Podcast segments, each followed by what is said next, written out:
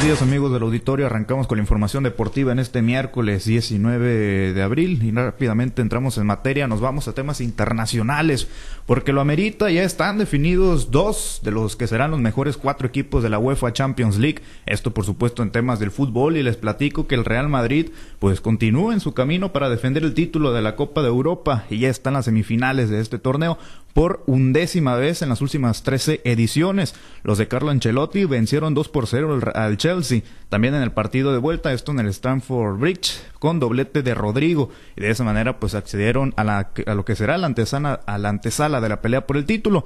Y por otra parte, el día de ayer, también a mediodía, pues en el estadio Diego Armando Maradona, el siete veces campeón de la UEFA Champions League, el Milan.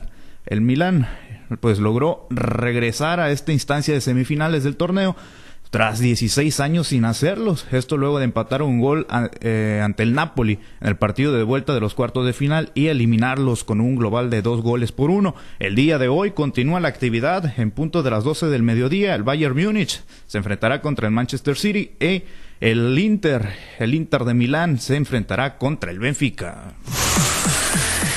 No hay más temas internacionales. Ahora pasamos al rey de los deportes, esto en Estados Unidos, en información de grandes ligas. La cuarta apertura de la temporada 2023 para el sinaloense José Urquidi, pues no fue como lo esperaba, ya que se quedó a dos ponches de lograr la meta de 300 en grandes ligas y también sufrió la derrota, la primera derrota de la campaña en el triunfo de los azulejos de Toronto sobre los Astros de Houston por pizarra de cuatro carreras por dos, esto en el Immune Main Park.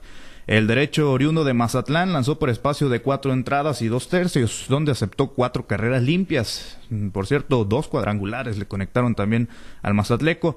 También permitió siete imparables, otorgó dos bases por bola y ponchó a cuatro rivales para llegar a 298, esto durante toda su carrera en las mayores, aumentando su efectividad a 3.66 con marca de 1-1 en juegos ganados y perdidos. Bueno, pues ahí la actividad del pitcher sinaloense y en más información también de MLB, les platico que Clayton Kershaw registró su victoria número 200, llegó a esta cantidad de triunfos en toda su prestigiosa carrera, ¿no?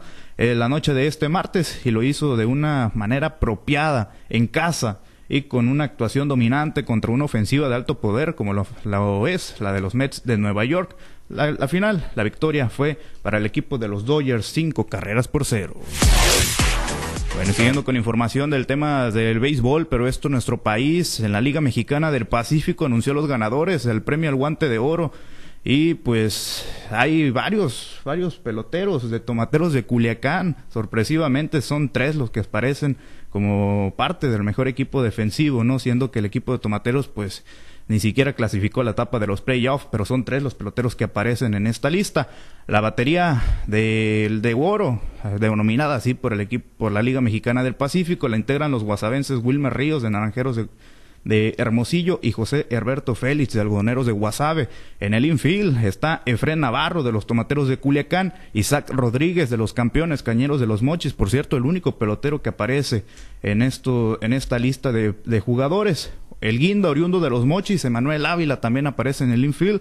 Y el short stop también de los mochis, Jason Atondo de los naranjeros de Hermosillo. Por otra parte, en los jardines de oro está el mayo de Navajoa, Miguel Guzmán, como el mejor patrullero izquierdo. En el central es el venado de Mazatlán, Randy Romero. Y en el jardín derecho está de los tomateros de Culiacán, Sebastián Elizalde siguiendo con la información, ahora pasamos a temas del deporte ráfaga. inició la tercera serie de la segunda vuelta del Cibacopa. Y les platico, pues, que los pioneros de los Mochis sumaron su quinta derrota. No han podido ganar en esta segunda vuelta. Lo hicieron allá en tierras tapatías frente a los Astros de Jalisco, esto por una pizarra final de 104 puntos a 88 y con este resultado, pues el equipo de los Pioneros llega a marca de 0-5 en juegos ganados y perdidos.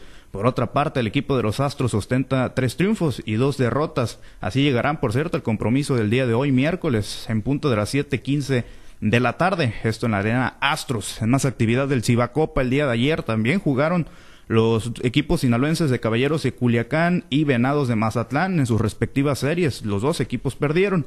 la nobleza cayó en la arena sonora en contra de Rayos de Hermosillo por pizarra de 92-86 Y por otra parte, los Zonkis de Tijuana eh, derrotaron a Venados de Mazatlán 95 puntos 85, esto por allá en la frontera. El día de hoy se disputarán los segundos juegos de la serie. Ambos compromisos están pactados para las 8.15 de la noche.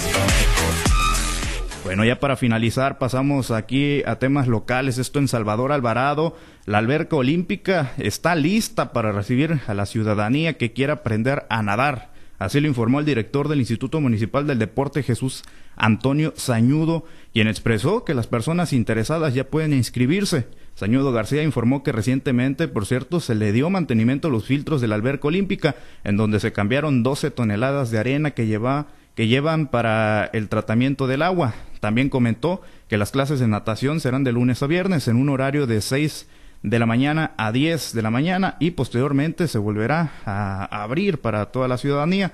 Las clases serán de 4 de la tarde a 9 a 9 de la noche. Esto lo indicó que en este año pues no, no habrá cobro por inscripción, solamente se tendrá una cuota mensual de 500 pesos, que es para el mantenimiento de la misma alberca y para el pago de los instructores. Bueno, Pablo César, esta es la información deportiva más relevante al momento. Bien, muchas gracias, gracias Misael. Excelente día para todos. Misael Valenzuela y la información deportiva.